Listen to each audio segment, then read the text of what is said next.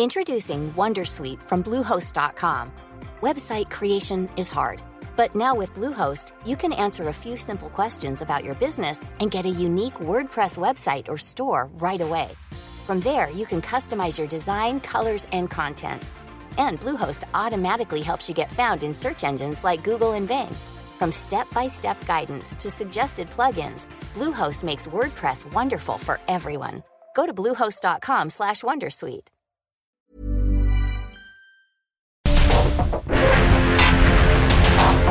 Porque el mundo actual no se entendería sin la economía, las finanzas y los negocios.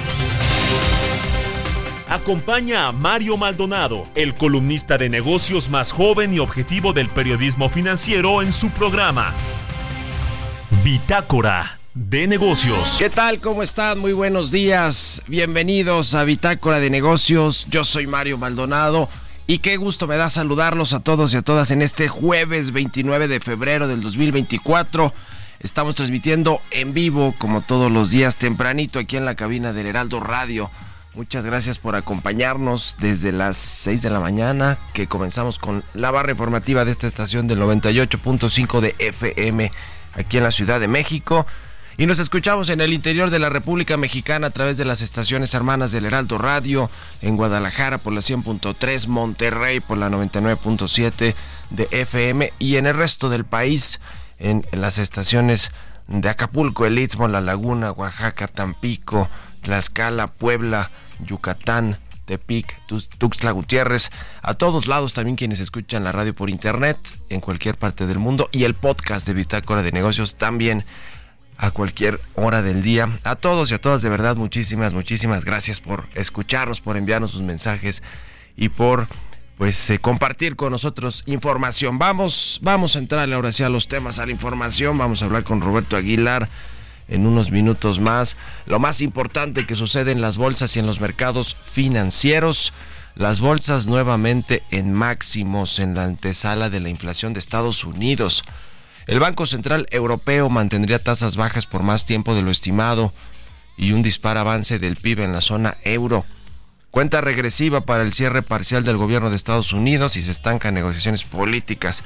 Y bueno, hablando de diplomacia y de relaciones políticas de México con eh, sus socios comerciales como Canadá, bueno, ayer se confirmó que va a regresar esta medida del gobierno canadiense de imponer eh, visas eh, o de solicitar eh, visas a los mexicanos que busquen llegar a Canadá. Así que, bueno, pues México obviamente se quejó. Y, lo cierto es que hay un flujo tremendo de solicitudes de, de, turismo y de eh, mexicanos a Canadá, pero de solicitudes de asilo ¿eh? y, de... y de y de pues sí de residencia esto ha sido un asunto que seguramente por ahí eh, pues eh, viene la justificación del gobierno canadiense de Justin Trudeau. Fíjese nada más, esto, estaba aquí buscando la, la CIBER que la publicó recientemente, eh, se publicó recientemente en, en, los medios nacionales, en un medio en particular que ahora no me recuerdo si fue el Universal, pero el número de mexicanos que solicitaron asilo político en Canadá se disparó en el 2023, aumentó 133% respecto al 2022, lo que ha generado alertas y reclamos de Canadá y ha puesto de nueva cuenta en tensión la relación diplomática por este flujo, le decía, de Canadá. Según estadísticas de la Junta de Inmigración y Refugiados de Canadá, la cifra de solicitantes mexicanos de asilo pasó de 7.483 en 2022 a 17.490 mexicanos en 2023 que piden asilo a Canadá. Bueno, ahí está eh, la respuesta de Canadá. Bueno, eh, fue, el, diario Reforma que sacó esta información. Eh, vamos a hablar de eso con Roberto Aguilar, vamos a platicar también con Gerardo Flores sobre... ¿Sobre qué, mi querido Chucho? porque aquí no me pones nada, pero bueno, vamos a hablar con él como todos los jueves eh, de las análisis de temas de políticas públicas y con Emilio Sánchez Salazar, investigador en finanzas eh, subnacionales del Centro de Investigación Económica y Presupuestaria, el CIEP, gasto federalizado en el presupuesto de egresos de la Federación 2024, una coordinación fiscal más centralizada. Bueno, vamos a hablar de esto y con Óscar Ocampo del IMCO vamos a hablar sobre Pemex y de varias cosas. Eh, comienzan ya las campañas, por cierto, mañana políticas de los candidatas y candidato a la presidencia, pero también de los estados, de los de los eh, nueve estados que van a cambiar de gobernador, gobernadora, de los candidatos al Congreso Federal, a la Cámara de Diputados, al Senado y también al, a los congresos locales. Así que le vamos a entrar a estos y otros temas. Quédense con nosotros de aquí hasta las 7. Vámonos al resumen de las noticias más importantes para comenzar este día con Jesús Espinosa. Los aspirantes a la presidencia, Claudia Sheinbaum, Xochitl Galvez y Jorge Álvarez Maínez, asistirán a la convención bancaria que se realizará el 18 y 19 de abril en Acapulco, Guerrero. Será el viernes 19 cuando los aspirantes expongan sus ideas y respondan las preguntas del sector bancario entre las 10 y las 13 horas. El subgobernador del Banco de México, Jonathan Heath, comentó que sería un error bajar la tasa de interés prematuramente, aunque ve espacio para un ajuste fino en la tasa de referencia. Mientras que la subgobernadora Irene Espinosa agregó que en las próximas decisiones se debe evaluar toda la información disponible en su momento para que la Junta de Gobierno evalúe su siguiente movimiento, pues con las presiones y el balance de riesgo sesgado al alza, no se puede descartar que la inflación subyacente se mantenga constante o que la no subyacente pueda repuntar. José Medina Mora y Casa, presidente de la Confederación Patronal de la República Mexicana, la Coparmex, señaló que la falta de Estado de Derecho, inseguridad y escasez de energía son las tres principales preocupaciones para las empresas que quieren invertir en México. El presidente Andrés Manuel López Obrador nombró a Berta Alcalde Luján como nueva titular del Instituto de Seguridad y Servicios Sociales de los Trabajadores del Estado, el ISTE, en sustitución de Pedro Centeno, quien asumió el cargo en 2021.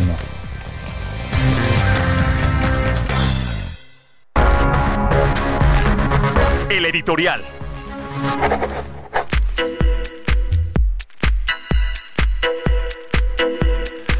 Bueno, pues ayer eh, se confirmó lo que ya aquí habíamos platicado hace varias semanas sobre la llegada de Berta Alcalde Luján a la dirección del Instituto de Seguridad y Servicios Sociales de los Trabajadores del Estado, el ISTE.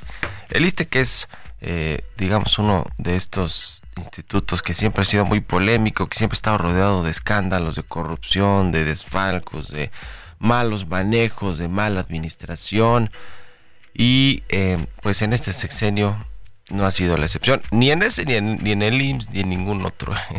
Casi que ninguna dependencia ha sido muy bien manejada, que digamos. Eh, en fin, así es la administración pública. Sin embargo, no deja de ser interesante que este instituto, que tiene un presupuesto de casi cuatro, 400 eh, mil millones de pesos, pues que sea botín, que sea interesante para directivos, para quienes se peleen eh, las compras de medicamentos, los servicios integrales, la operación de hospitales, eh, de, clínicas, de centros de salud, aún con lo delicado que, tiene, que, refiere el sector salud público. Entonces llegó Berta, alcalde de Luján. La familia Luján tiene una ascendencia sobre el presidente del observador muy importante, una influencia muy relevante. La hermana de Berta, de Berta Luján, ya lo sabemos, es secretaria de gobernación, fue secretaria del trabajo, es de las mayores confianzas de Andrés Manuel López Obrador, y no se diga la madre de estas dos eh, jóvenes abogadas, que es eh, Berta, eh, Berta Luján precisamente. Eh, quien fue pues parte o es una morenista de estas de cepa que viene con el movimiento desde que lo inició el presidente observador y viene con el observador desde antes o desde que era jefe de gobierno de la Ciudad de México. Y ese junto con su esposo también el, abogado laborista o laboralista ya no sé ni cómo se dice eh, que, quien también pues ha eh, tenido mucha influencia en asuntos laborales Arturo Alcalde se llama el padre de estas dos jóvenes funcionarias, abogadas. Y bueno, Berta Alcalde, para empezar, la quisieron meter como presidenta del INE, no jaló, luego como sustituta de Arturo Saldívar en la Suprema Corte de Justicia, no jaló y le dejó el lugar a Lenia Batres. Por fin le encontraron, le encontraron ya eh, un lugar y se va a quedar como directora del ISTE en lo que resta de la administración. En una de esas, si, si gana Claudia Sheinbaum la, la presidencia de la República, pues se queda para el próximo sexenio. Y luego viene eh, todo este asunto de qué es lo que se está peleando además de estos de este presupuesto enorme de 300 de 390 mil millones de pesos pues una eh, guerra que había al interior del liste entre el grupo de Andy ya ve que, que casi no tienen metidas las manos en, en todas las tareas de gobierno y en las dependencias federales los hijos del presidente del observador entonces están muy metidas las manos de Andy en el liste eh, a través de Almendra Ortiz, quien llegó a ocupar la dirección de Administración y Finanzas de este organismo. Dicen que ni le hacían caso casi a Pedro Centeno, que es el que está dejando su lugar para irse a la Cámara de Diputados, a, blindarse por todos los escándalos, precisamente los malos manejos que, que, hubo alrededor de esto. Pero digamos que este grupo de Andy López Beltrán, encabezado en este caso por Daniel Azaf, porque eh, eh, esta funcional Almendra Ortiz viene de la eh, del equipo de, Daniel Azaf en la presidencia de la República, de la ayudantía que quién sabe para qué sirve esa ayudantía eh, del presidente del observador, nada más, nada más para, para de ahí saltar a cargos como la dirección de administración y finanzas de lista, imagínense nada más la gravedad de alguien que estaba cargándole los papeles y la maleta al presidente saltó a esta posición de, tan importante. Pero bueno, lo que quiero decir con esto es que los militares también querían el ISTE. Eh, el eh, actual titular de Birmex, el general en retiro, Jean Pedro Loman, eh, encargado además de esta mega farmacia que dice el presidente, estos mega, mega almacenes, que no han servido para nada tampoco, pues quería también la dirección. se habla de que finalmente Berta, alcalde de Luján, fue para el presidente observador la decisión salomónica, de decir, a ver, ni para los de mi hijo y Daniel Asaf, ni para el ejército pongo a Berta, alcalde de Luján. Y a ver, pues, qué, em, qué resultados se entrega esta joven funcionaria.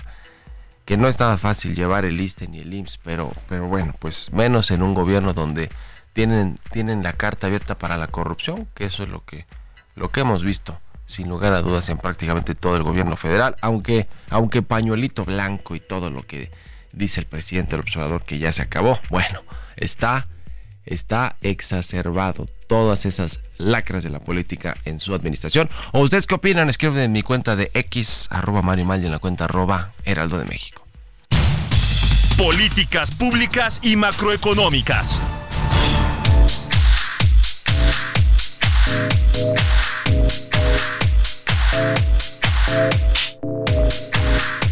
Y bien, ya está con nosotros Gerardo Flores, economista especializado en temas de análisis de políticas públicas, de telecomunicaciones y de varios temas. ¿Cómo estás, Gerardo? Buenos días. Muy buenos días, Mario. Eh, muy bien, muchas gracias. Gusto saludarte. Pues el Banco de México recortó la proyección de crecimiento de nuestro país a 2.8% para este año debido a que la economía se ha desacelerado desde finales del año pasado y así arrancará o así arrancó enero también con una alta inflación, aunque ya febrero más o menos vino a la baja. ¿Cómo estás viendo las cosas, Gerardo? Pues eh, sí, mira, la verdad es que este año pues luce un poco obviamente distinto que el anterior en el sentido de que tenemos por un lado un proceso electoral en nuestro país y pues también en Estados Unidos y eso de cierta forma impacta o afecta incluso eh, pues, el ritmo del gasto público, ¿no? En el caso de México sabemos que y tenemos previsto que el primer semestre pues viene con un fuerte impulso al gasto público, pero como lo señala el Banco de México, hacia el segundo semestre eh, eh, se prevé una una disminución, digamos, en el ritmo del gasto y que eso ah, también tenga un impacto sobre el ritmo de crecimiento de la economía, ¿no? Eh, eh, conjuntando esos factores, conjuntando el, hecho de que, como bien señalas, eh, pues el, cuarto trimestre de 2023 fue menos dinámico, digamos, o, fue más anémico que los otros tres trimestres del 2023, y que además el banco también está observando que eh, a inicios de este 2024, por ejemplo, las exportaciones eh, igual se han comportado de manera menos eh, robusta que, en los primeros nueve meses del año pasado, pues están previendo que, que, en efecto para este 2024 pues haya una ligera disminución en el ritmo de crecimiento de la economía, ¿no? Y por eso pues pronostican o hacer un ajuste respecto al informe trimestral anterior donde estimaban que, que para este año la economía crecería a un ritmo de 3%, pues eh, para este nuevo informe que es el que corresponde al último trimestre de 2023, eh, nos indican que, que, la economía podría crecer menos a una tasa del 2.8%, ¿no? Entonces, eh, siempre los años en los que coinciden los procesos electorales, todo México y Estados Unidos, generalmente nos eh, generan incertidumbre y eso por lo regular pues también termina por impactar al ritmo de expansión de la economía, ¿no? Pues sí, se está desacelerando y, los pronósticos incluso para Estados Unidos, nuestro principal socio comercial, no son no son tampoco tan buenos, aunque aunque no estamos hablando de contracciones, de recesión, como en algún momento de los de, los últimos dos años se habló con fuerza de que venía una recesión y, y no fue así. Al revés, sorprendió México con el crecimiento bueno del año pasado que y, vamos a ver finalmente cómo cierra el sexenio, porque promedio, promedio de los seis años sí va a haber un crecimiento muy, muy limitado de apenas arribita del 1%. Sí, digo, de eso no hay duda, aún, aún con la tasa de crecimiento del 2.8 para este año, pues el, el, digamos, el resumen o la síntesis del crecimiento de todo el sexenio, pues yo creo que es, va a ser uno de los peores en, en comparado con los este, años del neoliberalismo, como haría mencionar el presidente de la República, ¿no? Sí, sí, sí. Entonces, en ese en ese aspecto, pues va a entregar muy malas cuentas. Con todo y la crisis del COVID-19, que hay que decir lo que fue también eh, tremenda para, para la economía, pero bueno, pues lo, lo, lo, lo bueno es que no fue estructural en términos de el sector financiero, de los equilibrios macroeconómicos y cuando se reabrieron las actividades, pues rebotó la economía rápido. Así que bueno, ya, ya lo estaremos viendo y platicando, mi querido Gerardo. Un abrazo y muchas gracias como siempre. Un abrazo, Mario. Un saludo para ti, el auditorio. Buen día. Gerardo Flores, síganlo en su cuenta de X, Gerardo Flores R. Vamos a otra cosa. Economía y mercados. Roberto Aguilar ya está aquí en la cabina del Heraldo Radio. Mi querido Robert, ¿cómo te va? Buenos días. ¿Qué tal, Mario? Me da mucho gusto saludarte a ti y a todos nuestros amigos. Fíjate que creo que hay que ponerle el ojo a India. Acaba de dar a conocer justamente el crecimiento del cuarto trimestre del año pasado fue de 8.4%, mayor a las expectativas y al trimestre previo de 7.6%. Así es que bueno, pues al final sí es una de las economías que pareciera que no eh, pues sigue creciendo, quizás ahora se vaya a enfocar mucho más el crecimiento económico mundial en economías como la de la India, pero interesante, 8.4%, envidiable, ya ni eh, China crece, creció a esos niveles, Mario. También te comento que las bolsas mundiales rozaban máximos históricos en medio de una ronda mensual de datos de inflación en Europa y Estados Unidos, mientras que los los criptomercados eh, pues aplaudían al Bitcoin eh, y lo llevaban a su mejor mes en más de tres años. Sigue, ya lleva seis días consecutivos subiendo justamente el Bitcoin. Las bolsas europeas están a punto de culminar su cuarta subida mensual, mientras que las los grandes índices mundiales se acercaban a máximos históricos por primera vez desde principios del 2022. Justo después, la Reserva Federal comenzó a insinuar una subida de las tasas de interés y Rusia invadió Ucrania, agravando un repunte mundial de la inflación que recién ahora se está apaciguando. El principal acontecimiento del día será, te decía, la publicación del indicador de inflación preferido de la Reserva Federal, el índice de precios de gasto de consumo personal pero Europa también tiene mucho que ofrecer. Datos publicados en Alemania apuntaron que la inflación sigue una trayectoria descendente. Los precios al consumo de Francia subieron 3.1% interanual, por debajo del 3.4% registrado en enero, aunque algo por encima de las previsiones. Sin embargo, los datos justamente del Producto Interno Bruto de los países que forman la zona del euro pues eh, se mantienen también mixtos y esto pues al final el Banco Central Europeo ha trascendido que justamente va a mantener las tasas eh, bajas por un tiempo mucho más eh, amplio del que se había estimado originalmente. También te comento que el dólar se encaminaba a anotar ganancias mensuales justamente mientras se conocían los datos de inflación de Europa y a la espera de las cifras de Estados Unidos. En tanto, el, yen, el yen recuperaba terreno después de que una, un responsable de la política monetaria insinuó la necesidad de abandonar las políticas ultra expansivas. Y te comentaba justamente del de el Bitcoin pues superaba ya los 63 mil dólares justamente en las operaciones en Europa y acumulaba ya una alza de casi 50% en el mes de febrero. Así es que bueno, si teníamos guardados algunos bitcoins, pues es momento de hacer liquidez. Y el tipo de cambio, Mario, cotizando en 1707. ¿Cuántos bitcoins tienes guardados, mi Ah, querido no, ojalá tuviera, fíjate que no. Esto ya viste que hubo una caída importante y muchos eh, restaron posiciones. Bueno, el propio Ricardo Salinas Pliego tuvo ahí un desfalco importante por Sí. el tema. Desfalco no, una Una depreciación, depreciación. De, sus, de sus activos justamente en, en Bitcoin. Que era muy promotor de todos estos criptoactivos. Gracias, Robert. Nos vemos a ratito en la Al televisión. contrario, Mario, muy buenos días. Roberto Aguilar, síganlo en X, Roberto AH. Vámonos a la pausa y regresamos. En un momento continuamos con la información más relevante del mundo financiero en Bitácora de Negocios con Mario Maldonado. Regresamos.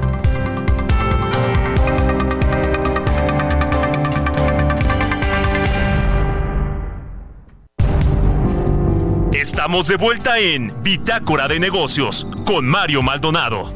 Ya está beso aquí en Bitácora de Negocios. Son las 6 de la mañana con 31 minutos, tiempo del centro de México.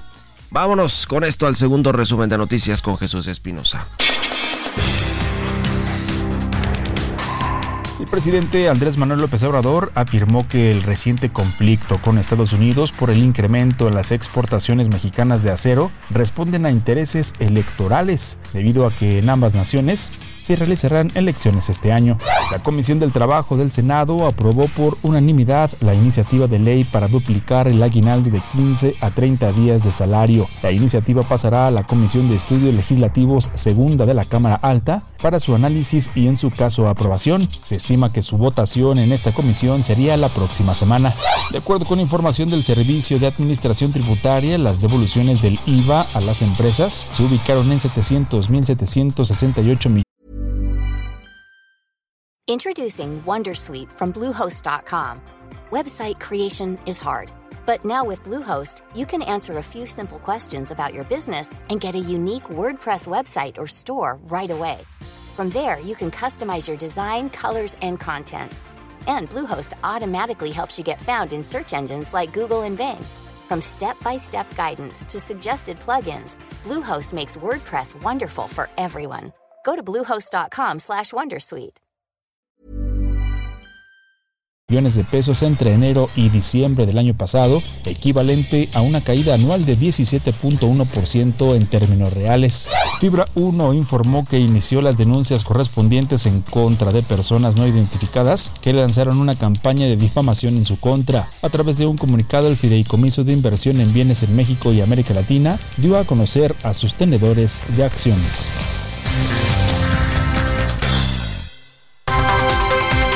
Entrevista.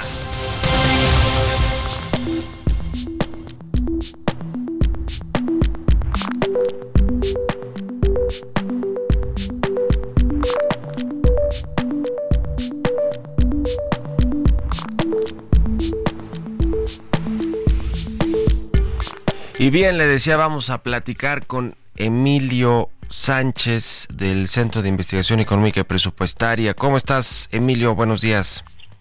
Hola Mario, buenos días. Un saludo a ti y a todo tu auditorio. Platícanos de este tema del gasto federalizado en el presupuesto de egresos de la Federación 2024 y la coordinación fiscal más centralizada. Sí, bueno, mira, la verdad es que desde 2023 pues hemos observado que el gasto federalizado, que antes de nada pues es son las transferencias que hace el gobierno central a las entidades federativas y que al final de cuentas representan más del 84% de sus ingresos, pues bueno, estas, estas transferencias pues han tenido un comportamiento un tanto negativo porque en 2023 las participaciones que son el componente más importante del gasto federalizado y que también al final pues componen la mayor cantidad de ingresos para las entidades federativas, pues han tenido un comportamiento a la baja principalmente porque estas participaciones pues están vinculadas a una bolsa que se llama recaudación federal participable que está compuesta por un conjunto de ingresos tributarios y petroleros por parte del gobierno federal, ¿no? Principalmente por parte de los gobiernos petroleros es que se, se estuvieron observando estas estas caídas, entonces al final de cuentas y ya con este último informe que vimos en 2023, pues pudimos concluir que las participaciones fueron menores a lo que se aprobó por 71 mil millones 579.1 millones de pesos, es decir, 5.9% menor a lo aprobado. Una vez dicho esto, pues ahora sí podemos entrar a lo que lo que pasó en 2024, ¿no? Pues en 2024, pues en los criterios generales de política económica y en la ley de ingresos, pues pudimos observar que esta bolsa que te mencioné de la recaudación federal participable también iba a ser menor por los ingresos petroleros, principalmente por el derecho de utilidad compartida o el DUC, ¿no? Bueno, pues eso estaba en la iniciativa de ley de ingresos. Pues en la ley de ingresos, también por un ajuste en estos ingresos petroleros, pues esta recaudación federal participable va a ser aún menor, ¿no? Lo que está aprobado para esta recaudación federal participable es 4.564.924 millones de pesos, monto que es 0.5% menor a lo propuesto en la iniciativa de 2024 y 5% menor a lo aprobado en 2023, ¿no? Entonces, esto, como te dije, pues al final afecta al gasto federalizado porque porque la recaudación federal participable compone el 54% de este gasto, ¿no?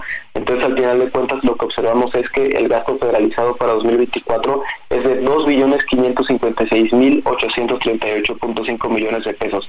Esto es un monto 0.5 menor a lo propuesto en el, en el proyecto de presupuesto de 2024 y 0.3% mayor a lo aprobado de 2023, ¿no? Entonces, esto ya de por sí este significa una presión a las finanzas públicas subnacionales porque son menos recursos y ya de por sí venían mermadas por esto que te mencioné que pasó en 2023, ¿no? Ahora, ¿por qué hablamos de que es más centralizada? Bueno, porque al, al mismo tiempo en la discusión que se hizo en la Cámara de Diputados para la aprobación del presupuesto, pues hicieron una serie de modificaciones, sobre todo a la ley de coordinación fiscal que rige estas transferencias federales, ¿no?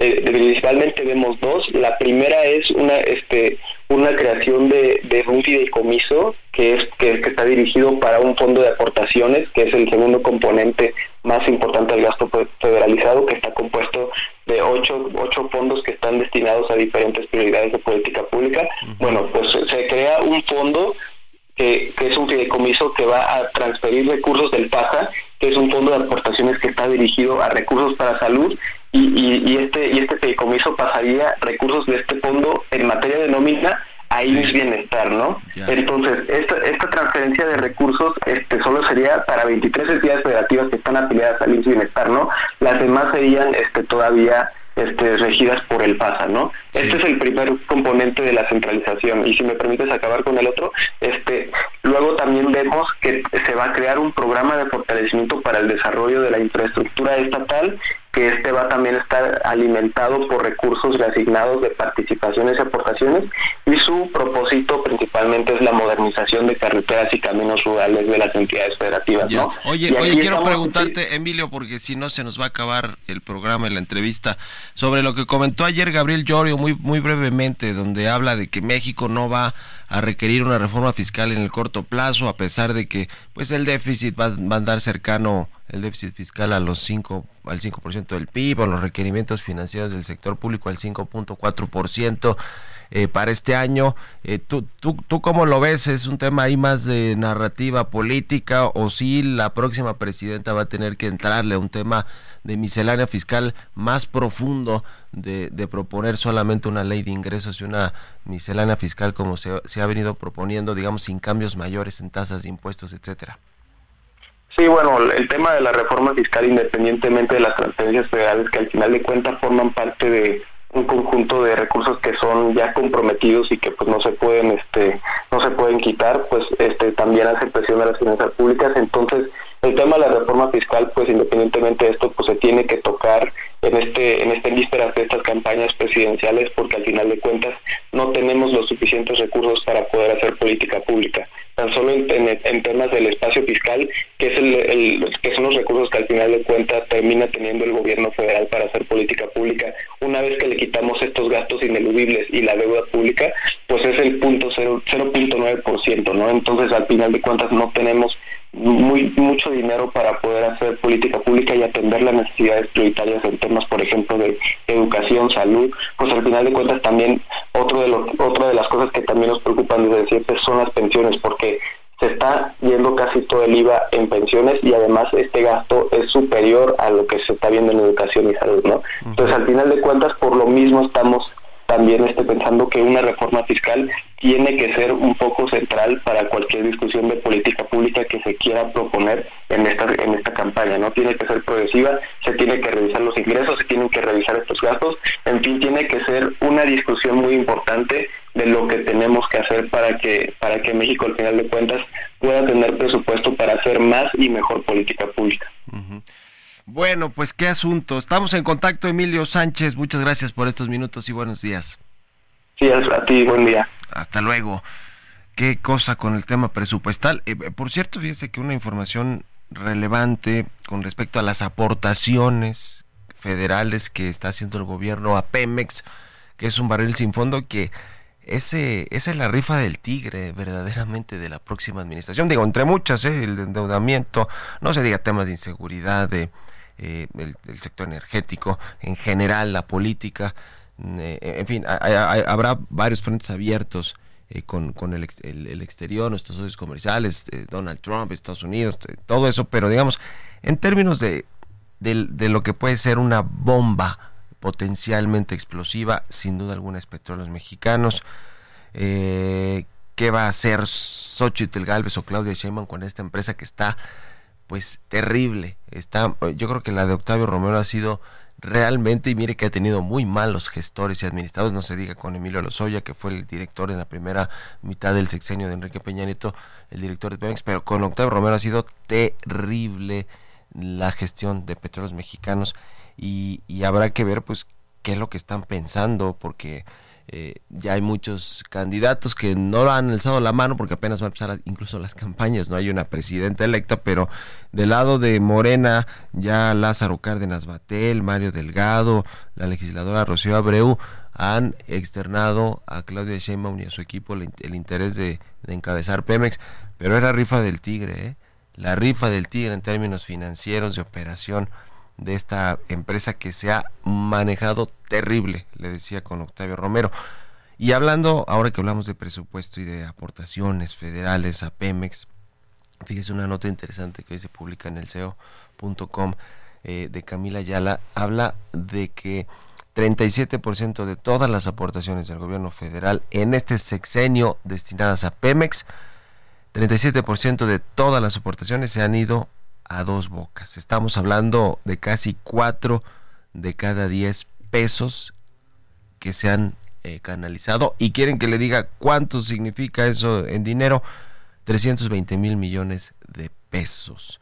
Eh, eh, al cierre del, del, año pasado pero va a aumentar en, en, todo el sexenio van a ser unos 800 870 mil millones de pesos de las aportaciones que se habrán hecho a Pemex por parte del, del gobierno del presidente observador, de los cuales 320 mil millones solamente se fueron a dos bocas, una refinería que aún no refina y que no se le ve eh, pues esta viabilidad económica financiera, pero sí se le ve una eh, pues eh, una sangría para el para el presupuesto que va a seguir fluyendo y que con la que tendrán que cargar los próximos gobiernos o por lo menos el próximo si no decide cerrarla de plano.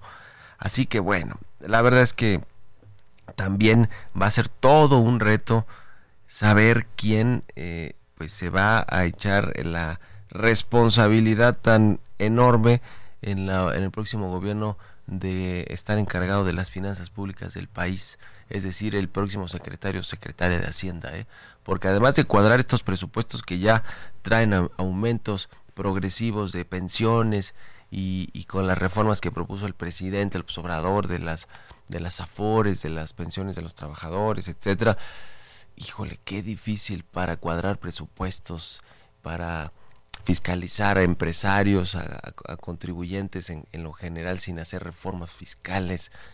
Y, bueno, pues con muchos eh, retos el próximo gobierno, sin lugar a dudas, que eh, ahora sí que yo no quisiera estar en los zapatos ni del próximo director o directora de Pemex y tampoco del próximo secretario o secretaria de Hacienda por cómo le va a entregar el país y, las cuentas el actual sexenio, ¿eh?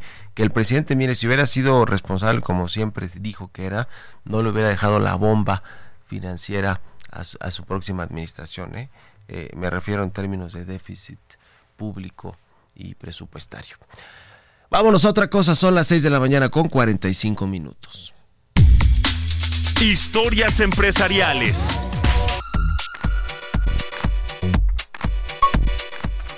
¿Se acuerdan que Apple estaba eh, intentando construir su vehículo eléctrico y autónomo y competirle eh, a, Google o Alphabet y a Tesla y a todos estos que iban avanzados en las construcciones de sus propios vehículos. Bueno, pues parece que esta empresa que dirige Tim Cook, Apple, canceló ya estos esfuerzos, por lo menos en el corto plazo.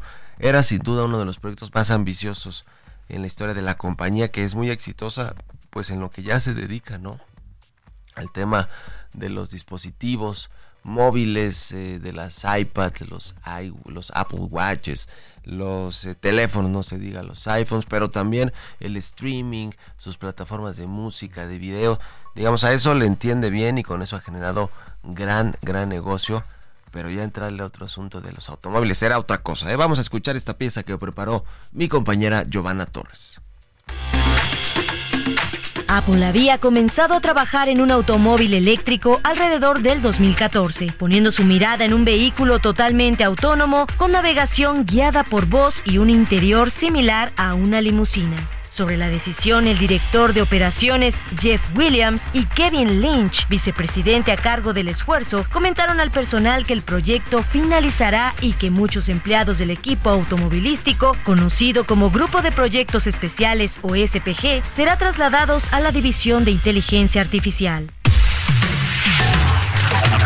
La decisión de cerrar finalmente el proyecto pone fin a un esfuerzo multimillonario llamado Proyecto Titán que pudo haber llevado a Apple a una industria completamente nueva. El proyecto de Apple Car tuvo problemas casi desde el inicio. La compañía había imaginado que el coche tendría un precio de alrededor de 100 mil dólares, pero a los ejecutivos les preocupaba que el vehículo pudiera proporcionar los márgenes de beneficio que Apple normalmente disfruta. La junta directiva de la empresa también mostraba preocupación por seguir invirtiendo cientos de millones de dólares al año en un proyecto que tal vez nunca verá la luz. Además, Apple se enfrentaba a un mercado de enfriamiento para los vehículos eléctricos. El incremento de las ventas perdió fuerza en los últimos meses después de que los altos precios y la falta de infraestructura de carga hicieran desistir a los principales compradores de escoger los vehículos totalmente eléctricos. Para Bitácora de Negocios, Giovanna Torres.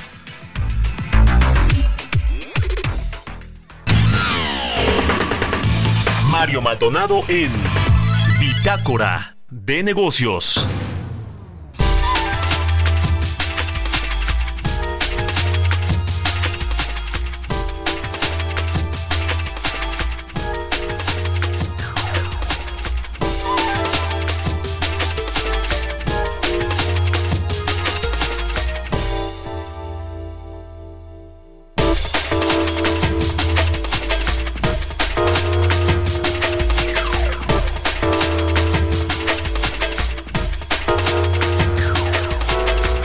Vamos a platicar con Óscar Ocampo, coordinador de Energía y Medio Ambiente del Instituto Mexicano para la Competitividad, el IMCO. ¿Cómo estás, Óscar? Buenos días.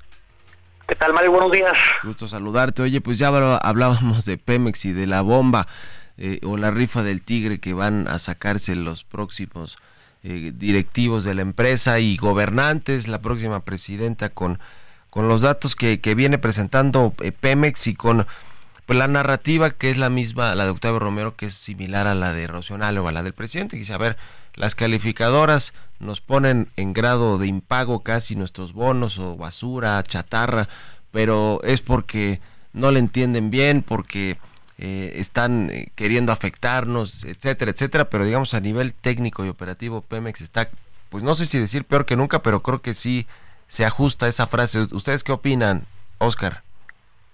Pues, estoy de acuerdo en esa frase, ¿no? Al final del día, aunque hay que decirlo, ¿no? Pemex cierra 2023 con utilidades, ¿no? Con 109 mil millones de, de pesos en utilidades, pues bueno, hay que ver de dónde vienen esas utilidades, ¿no? Esas utilidades se explican en buena medida por el recorte al derecho por utilidades compartida, ¿no? Los impuestos que paga Pemex, por los apoyos que ha recibido, tuvo un beneficio por la utilidad cambiaria, pero si nos vamos a los fundamentos, Pemex sigue siendo una empresa quebrada, ¿no? Si vemos su relación activo-pasivo, pues sigue siendo negativa. Por, cada activo, Pemex tiene 1.5 pasivos. Así es que su situación sigue siendo muy delicada y hay que decirlo, es una buena noticia que, que Pemex cierre eh, por segundo año consecutivo con utilidades, pero al mismo tiempo si sacamos el, el balance de todos los apoyos que ha recibido en los últimos cinco años, esto sigue sin ser suficiente, ¿no? Sí, siguen siendo resultados pobres para el costo que ha tenido para, para la hacienda pública el apoyo, los apoyos desde las aportaciones hasta las reducciones de impuestos. Ahora, lo que sí hemos visto es que la plataforma petrolera de producción no ha aumentado y menos a lo, a lo que anticiparon o prometieron eh, eh, al inicio del gobierno. Tampoco el sistema de refinación funciona óptimamente como dijeron que iba a funcionar después de modernizar las refinerías y de echar a andar dos bocas que todavía no está funcionando en realidad. Eh, y, todo este asunto tampoco se ha bajado la deuda financiera ni con proveedores. en fin, digamos que en todos esos renglones Pemex está muy mal, ¿no? Es decir, y, obviamente lejísimos de las metas que en el actual gobierno se, se propusieron.